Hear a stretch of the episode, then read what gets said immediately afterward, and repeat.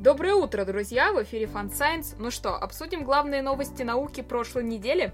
В этом выпуске состав Оумуамуа, планы Хаябусы, маскомет, органоид мини-сердце, рентген мумий, родина пингвинов и парочка других новостей. Поехали! Космос. Межзвездный объект Оумуамуа не мог состоять из водородного льда, хотя именно таким составом объяснялись некоторые из его особенностей, в частности, неожиданное ускорение. Эта теория была выдвинута в мае, и в той работе ученые не рассматривали механизмы формирования и разрушения подобных тел, просто подобрали вещество, водородный лед, сублимация которого давала бы такой эффект. А вот в новом исследовании изучался как раз механизм разрушения объектов из водородного льда на пути от гигантских молекулярных облаков до межзвездной среды. Оказалось, что достичь межзвездной среды тела способны лишь начиная с километровых размеров, а формирование водородных объектов в плотных облаках маловероятно из-за нагрева частиц льда при столкновениях. Длина Оумуамуа составляла несколько сотен метров, а не километр, а диаметр несколько десятков, а значит не сублимация водородного льда спровоцировала ускорение. Исследования проводили Тим Хуан из Корейского института астрономии и космических наук и Авраам Лёб из Гарвардского университета. Как же теперь проверить состав Оумуамуа? По идее никак, объект все-таки улетел. Хотя весной промелькнула новость о команде ученых, которая предложила создать аппарат и догнать Оумуамуа. Проект называется Лира. Аппарат нужно будет запустить к 2030 году, чтобы к середине века он догнал Оумуамуа. На тот момент астероид будет в 5 раз дальше от Солнца, чем Плутон. Впрочем, авторы проекта не ставят себе целью догнать именно Оумуамуа. Они просто хотят создать аппарат на это способный. А за следующие 10 лет авось через нашу систему пролетит еще один подобный объект, а аппарат по его изучению будет уже готов.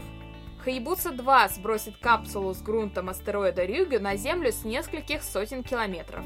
Капсула упадет в декабре на территории Австралии. Технологии будущего – Американский блогер Аллен Пен создал пневматический пистолет, который стреляет в людей масками. У пистолета 4 дула, к которым присоединен баллончик со сжатым углекислым газом. При спуске из каждого дула вылетает металлическое грузило, привязанное к четырем держащим маску веревочкам. При попадании маски в человека грузило завязывает маску на шее. Наличие грузил немного пугает, это же можно и в глаз так зафигачить и получить довольно серьезную травму. На видео у Пена надеты пластиковые очки.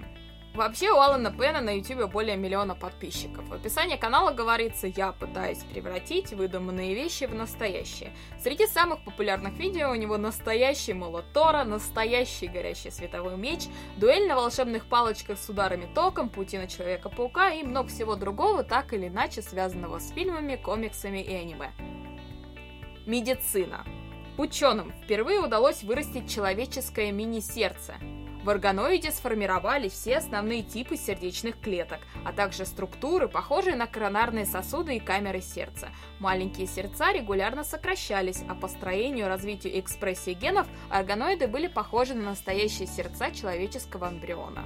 Протокол создания таких сердец прост и воспроизводим, уверяют авторы. Что ж, ждем воспроизведения. История. Ученые просканировали 3D-рентгеном египетские мумии – кошку, птицу и змею. Микро-КТ позволило разглядеть мельчайшие детали, но при этом не повредить образцы. По снимкам ученые попытались понять, в каких условиях содержались эти животные и как проводился процесс мумификации.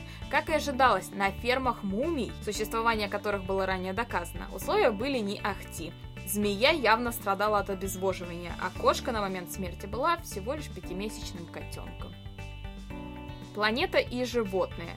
Ученые заново открыли вид сомалийских слоновых землероек, представителей которого они не встречали почти 50 лет.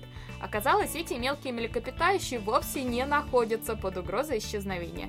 Искать землероек начали по наводке местных жителей, ведущих кочевой образ жизни, которые сказали, что на своем пути довольно часто встречают этих малышей предок всех современных пингвинов, жил в прохладных водах Австралии или Новой Зеландии около 22 миллионов лет назад.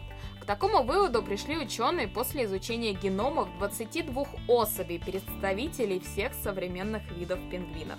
Со своей родины пингвины постепенно расселялись по южному полушарию, чему способствовало открытие пролива Дрейка и усиление антарктического циркумполярного течения. Палеонтологи обнаружили в среднетриасовых отложениях Китая остатки ихтиозавра, который погиб вскоре после того, как сожрал талатозавра, другую морскую рептилию. Скорее всего, хищник не рассчитал размеры добычи и подавился. И на этой печальной, но забавной ноте мы завершаем сегодняшний дайджест.